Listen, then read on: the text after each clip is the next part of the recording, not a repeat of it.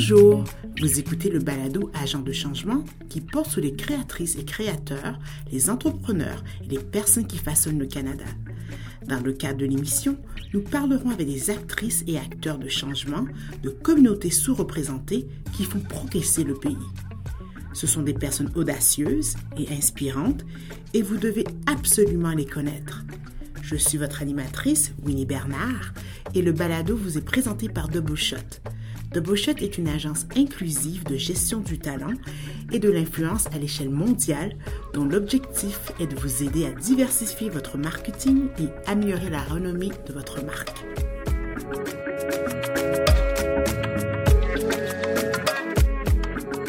Anne est une femme remplie d'énergie positive. Si vous avez l'occasion de la rencontrer en personne ou même de suivre ses histoires sur Instagram, il vous sera impossible de ne pas rigoler ou même de l'écouter attentivement car elle a l'art de raconter. Journaliste de profession, Anne Lovely est l'une des seules femmes noires qui est visible dans les médias au Québec. Nous avons discuté de son parcours, de ses convictions et de l'importance de croire dans ses rêves. Sans plus tarder, je vous présente Anne Lovely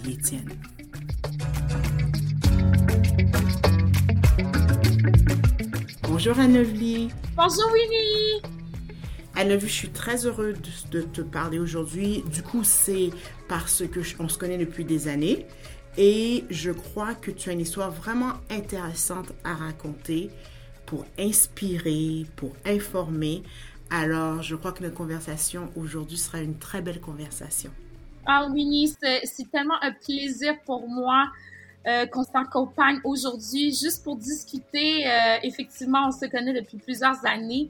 Et moi aussi, j'ai beaucoup d'admiration pour toi. Je tenais aussi à te le dire. ah, la première question que je voulais te poser, c'est que je sais que tu es née en Haïti, mais que tu as grandi à Montréal. Parle-moi de ton enfance et de l'impact de cette dualité culturelle sur cette enfance. Euh, oui, effectivement, c'est une très, très bonne question, Winnie, parce qu'effectivement, Ma maman, elle est arrivée ici euh, âgée de la mi-vingtaine avec moi, âgée à peu près de deux ans. Si je, mes souvenirs sont quand même encore vagues, mais elle avait ce bagage culturel très important avec elle. Hein. Lorsqu'elle est arrivée, euh, c'est tout ce qui entoure la culture québécoise, c'est encore de l'inconnu pour ma maman. Elle avait passé un bon, euh, un bon moment de sa vie en fait en Haïti, donc tout ce qu'elle connaissait, c'était Haïti. Donc, elle débarque avec ses valises ici. Et c'est comme si elle doit jongler avec cette dualité dont tu parles, c'est-à-dire s'intégrer dans la culture québécoise, qui, bon, a des valeurs très différentes des valeurs haïtiennes, et aussi, mais avoir son propre bagage, sa propre identité, soit l'identité haïtienne. Alors moi, je grandis dans un foyer euh, où vraiment ma mère va m'élever à l'haïtienne, c'est-à-dire que les règles de la maison sont vraiment comme si je, grandissais euh, dans un foyer traditionnel haïtien. Les valeurs, euh, la religion, hein, faut pas oublier aussi la religion, la nourriture, le fait de parler créole. Alors, dans un microclimat chez moi, c'était vraiment euh, d'être élevée à l'haïtienne. Et quand j'ai commencé, bien sûr, à aller à l'école, à m'intégrer auprès d'autres enfants, et je, je, venais vraiment d'un milieu où la majorité était blanche. Même si les, les amis que j'avais à l'époque étaient issus de la diversité culturelle, on était que quelques-unes à, à, à, faire partie de la communauté indienne, la communauté asiatique, par exemple, la communauté noire. Donc, on pouvait compter sur une main le nombre d'élèves qui étaient issus de la diversité culturelle. Alors, la plupart de mes amis étaient caucasiens. Alors, moi, je devais euh, conjuguer avec le fait, est-ce que je dois parler d'une autre manière? Est-ce que je dois vraiment me m'enlever cette couleur de, de ma culture pour mieux m'intégrer à, à, la majorité, à la majorité blanche? Est-ce que je dois même changer mon accent? Est-ce que je dois, est-ce que je dois m'habiller d'une certaine manière pour me fondre à la masse? Alors, cette dualité dont tu parles, c'est quelque chose que j'ai vécu jusqu'au cégep. On pourra en parler. Mais mon enfance, mon enfance était vraiment teintée d'un, d'un certain déchirement entre le fait euh, de célébrer ma culture haïtienne ou de vouloir m'intégrer à la culture québécoise mm-hmm. Et plutôt de d'enlever ou de de, de, de, faire absence à cette culture. Euh, par exemple, dans mes lunchs, quand ma mère me donnait un, un, plat de riz, un plat de riz collé, et que les autres enfants disaient Ah, c'est quoi ça? Et que pour mm. moi, c'était hyper blessant, mais c'était l'une des choses que je connaissais. Tu comprends ce que je veux dire? Et aujourd'hui, je, je, célèbre le plat de riz collé. Il n'y a, y a pas de problème. Mais quand on est un enfant, tout ce qu'on veut, c'est d'être accepté, de se faire des amis. C'est normal. Alors oui, c'est Absolument. qui euh, a fait partie euh, vraiment là, intégrante de ma vie. Et maintenant, euh, un truc que je, que je sais à propos de, de ta personne, c'est que tu es une amoureuse de la langue de Molière, et ce depuis un, très jeune âge. D'où vient cette passion, selon toi, pour la langue française? Ah oui, ni moi, très jeune, ma grand-mère était une, euh, une grande fanatique, je pense, comme plusieurs personnes de sa génération, de Charles Aznavour, de Nana Mouskouri, euh, de Michel Sardou. Donc, j'étais très jeune plongée dans l'univers de la chanson française, donc Edith Piaf. Et déjà, j'avais, j'écoutais les paroles, je savais pas ce que ça voulait dire. Mais euh, la chanson, par exemple, Les vieux mariés de, de Michel Sardou était une chanson qui jouait régulièrement chez moi à la maison. Et euh, je me disais, ah, oh, ça rime, ah, il dit c'est beau, ça déjà à mon oreille c'était de la c'était de la mélodie même si c'était une chanson, mais les paroles en tant que telles étaient une mélodie pour moi. Et euh, très vite lorsque j'ai appris à écrire, j'avais la facilité avec les mots. Très très très jeune. Et mes, mes, professeurs disaient à ma mère, mais votre fille, elle va être écrivaine, elle va, c'est sûr que ça sera quelqu'un qui va travailler dans les lettres. Parce que lorsqu'elle s'exprime, lorsqu'elle écrit, déjà, on voit euh, une facilité chez elle. Et je me souviens que ma mère m'avait demandé très jeune, ah, qu'est-ce que tu veux faire lorsque tu seras plus grande? Et je lui avais tout bonnement répondu, je veux être écrivaine. Et elle m'avait dit, mais tu sais que les écrivains font pas beaucoup d'argent. À l'époque, mais j'étais déjà là, tu voyais que mon amour pour la langue française était déjà bien, bien, bien implanté. Et euh, je sais pas, pour, tu sais, c'est des talents hein, qui nous viennent comme ça, qui sont innés chez l'enfant. Et pour bien moi, sûr. exactement, et pour moi, de manipuler la langue, c'était déjà quelque chose de très facile. Et jusqu'à aujourd'hui, lorsque j'écoute un poème, lorsque j'écoute euh, une mélodie, lorsque j'écoute même un scénario à la télé qui est bien écrit, ça, ça suscite tellement d'émotions chez moi. Tellement d'émotions. Oh ouais, la langue française est une langue, c'est comme un muscle. C'est un muscle qu'on doit travailler, mais tous les jours pour pouvoir mieux la maîtriser. Je suis euh, à 100% d'accord avec toi là-dessus. Et on, on s'en est parlé plusieurs fois. Et parle-moi un peu de ton, ton parcours scolaire. Alors, je sais que tu, as mentionné que les enseignants disaient à ta maman que elle aime écrire, elle écrit bien, euh, elle sera probablement dans un domaine où elle va écrire en tant que journaliste ou écrivaine. Alors, parle-moi un peu de, de, ce parcours qui t'a emmené dans euh, ce secteur, dans ce domaine euh, de journalisme. Moi, j'ai eu la chance d'avoir une maman extraordinaire qui croyait que l'éducation était une vertu, une porte de sortie. Et donc, pour moi, c'était très important de, de, de, terminer mes études et de surtout de rendre ma mère fière parce qu'elle a tellement sacrifié pour nous. Tu sais, Winnie, qu'est-ce que c'est l'immigration? Qu'est-ce que ça comporte? Les sacrifices qu'un parent fait pour son enfant? C'est-à-dire que ses études à elle n'étaient pas reconnues ici. Et donc, lorsque, bon, tout ça pour dire que lorsque je reviens à l'éducation, mon parcours euh, scolaire, c'était très important pour moi de terminer mon secondaire, évidemment, mais ensuite, ma mère a insisté pour que je puisse euh, faire mes études collégiales à Jean de Brébeuf, donc à Brébeuf, qui est une école reconnue. Notre cher premier ministre a été aussi étudiant à, à Brébeuf. Et pour moi, c'était très important de bien réussir mes cours pour accéder finalement des études universitaires en, en journalisme, en fait, dans les médias. Mais ça a été quand même un parcours qui n'était pas... Euh, traditionnel? oui, c'était pas traditionnel parce que, bon, j'ai fait mes études collégiales en sciences humaines parce que je voulais quand même me garder une porte ouverte parce que le droit m'intéressait aussi. Je voulais pas seulement aller en communication, mais je m'étais dit si ça marche pour, si ça ne fonctionne pas pour moi dans les médias, au moins j'aurai recours à, à des études en droit ou des études en sociologie parce que j'ai toujours été quelqu'un qui aimait profondément l'être humain. Et je crois que chaque être humain a une histoire à raconter. Et moi, c'était ça mon but. Et, et lorsque j'ai appliqué pour euh, le programme des médias en communication à l'université, j'ai été refusée. Et donc, moi, j'ai contourné un peu. J'ai fait des études en histoire de l'art parce que je suis quelqu'un qui, qui, aime non seulement la littérature française, mais je suis quelqu'un aussi qui aime beaucoup l'art en général.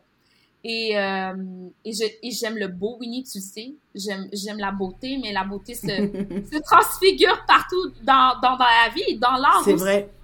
C'est vrai. J'ai fait une mineure en histoire de l'art. Je savais que c'était ça, ça, allait être facile pour moi d'avoir des bonnes notes en histoire de l'art.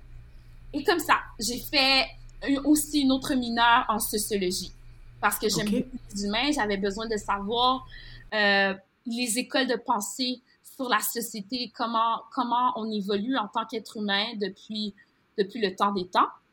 Alors, j'avais tellement des bonnes notes que finalement, on n'a pas eu le choix de m'accepter dans le programme des communications à l'Université de Montréal. Et c'est comme ça que j'ai fait mon entrée fulgurante dans, dans, dans les études universitaires. J'étais, j'étais, je crois, pas mal la seule black de mon programme. En tout cas, on était trois ou quatre. On était vraiment, vraiment pas beaucoup. Maintenant, Anne-Levée, tu une des rares euh, journalistes noires qui est visible à la télévision ou à la radio ou dans les journaux. Selon toi, pourquoi est-il si difficile de voir la diversité représentée dans les médias au Québec? Oh! Winnie, on s'en est tellement parlé, toi et moi, tellement souvent! C'est une euh, conversation qui continue et continue depuis des années. Mais j'ai tellement hâte qu'on n'ait plus à avoir cette conversation, Winnie. J'ai hâte. J'ai très hâte que ce soit normalisé. J'ai très hâte que que les médias québécois euh, arrivent au point du Canada anglais, juste juste euh, juste à traverser la frontière pour aller vers l'Ontario réalité qui est complètement différente de celle du Québec.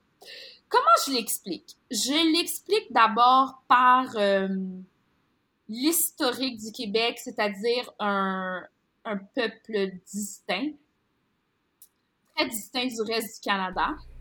Au niveau linguistique et culturel. Et voilà, et qui a une peur énorme de perdre sa culture. D'accord.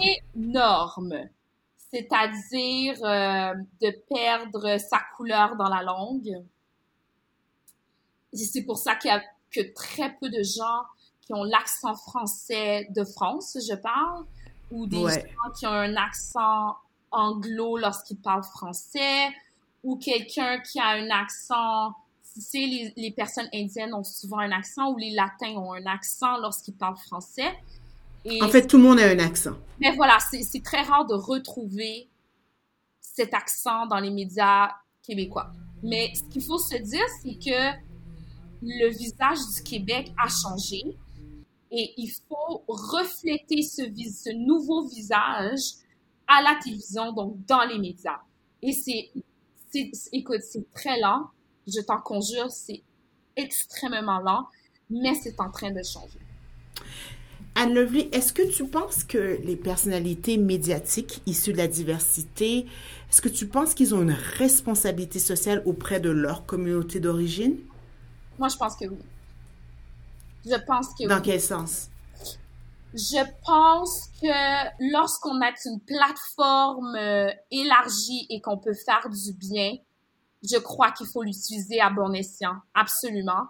Et parce que lorsqu'on a cette plateforme, n'oubliez jamais que il y a des plus jeunes générations qui, qui vous observent et qui vous inspirent.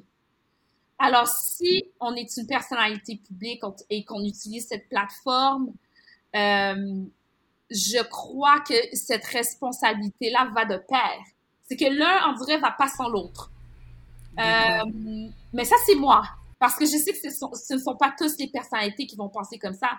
Il y a des personnalités qui disent, écoute, moi, je suis animatrice, je, je fais mon reportage ou je fais l'émission et après, je veux juste rentrer chez moi.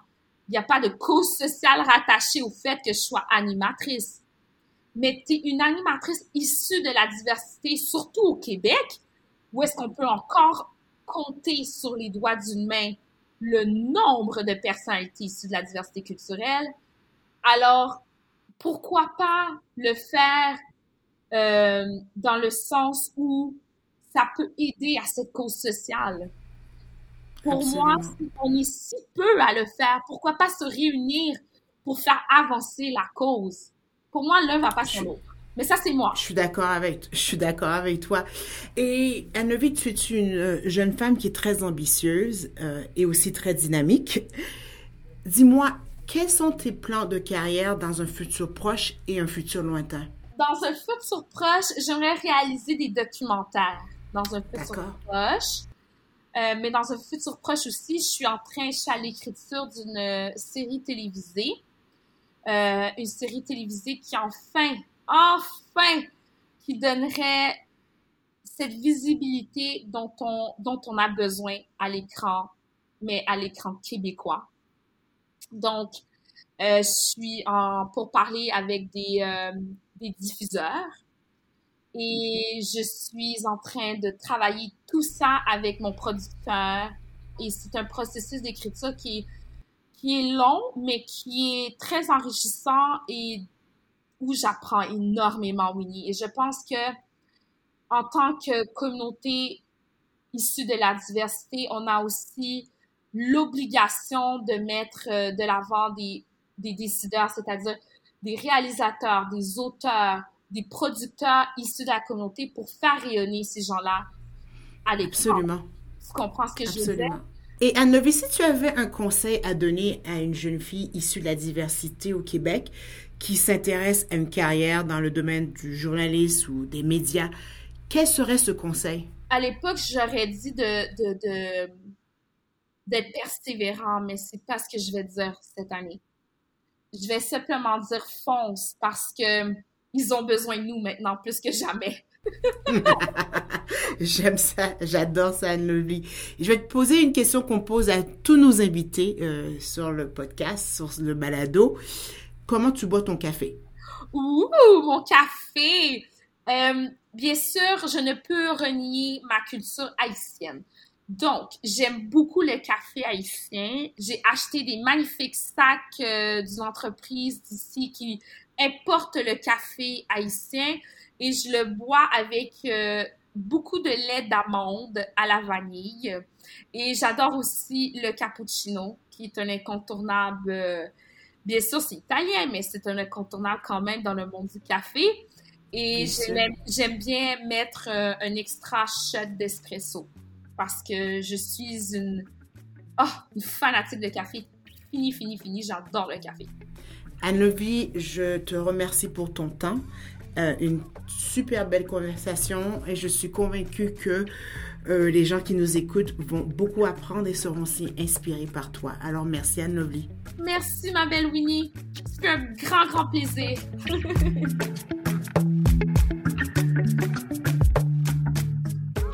venez d'écouter le balado Agent de changement. Je suis votre animatrice, Winnie Bernard. Merci d'avoir été à l'écoute. Si vous avez aimé l'épisode, et j'espère que c'était le cas, abonnez-vous, évaluez-nous et écrivez-nous un commentaire.